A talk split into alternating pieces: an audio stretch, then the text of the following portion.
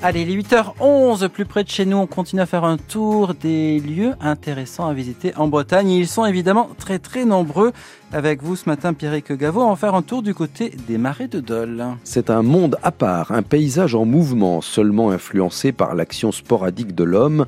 Le marais de Dole, ce sont en réalité plusieurs entités paysagères issues soit de l'évolution naturelle, soit de l'intervention humaine. Au plus proche de l'origine, il y a le marais noir, des zones humides qui matérialisent les limites les plus éloignées des remontées des marais et la cohabitation entre végétation et humidité. Souvent constitués de tourbes, on retrouve ces espaces entre Châteauneuf, l'île-mer et Dole. Entre le marais noir et la mer, c'est le marais blanc.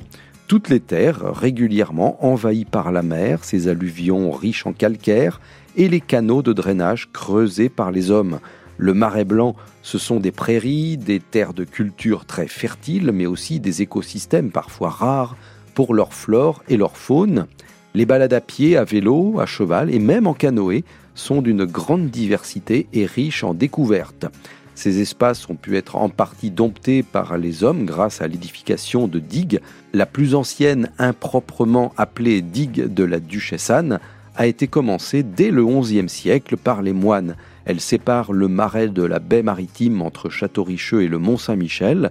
La dernière partie en date, entre la chapelle Sainte-Anne, le Mont et Raux-sur-Couesnon, a créé une nouvelle zone de polder sableux propice au maraîchage. Enfin, il ne faut pas oublier dans ce paysage de platitude les rochers, les excroissances vieilles de plusieurs centaines de millions d'années qui mettent un peu de verticalité dans l'horizon, Tomblaine, le Mont Saint-Michel ou le Mont Dol.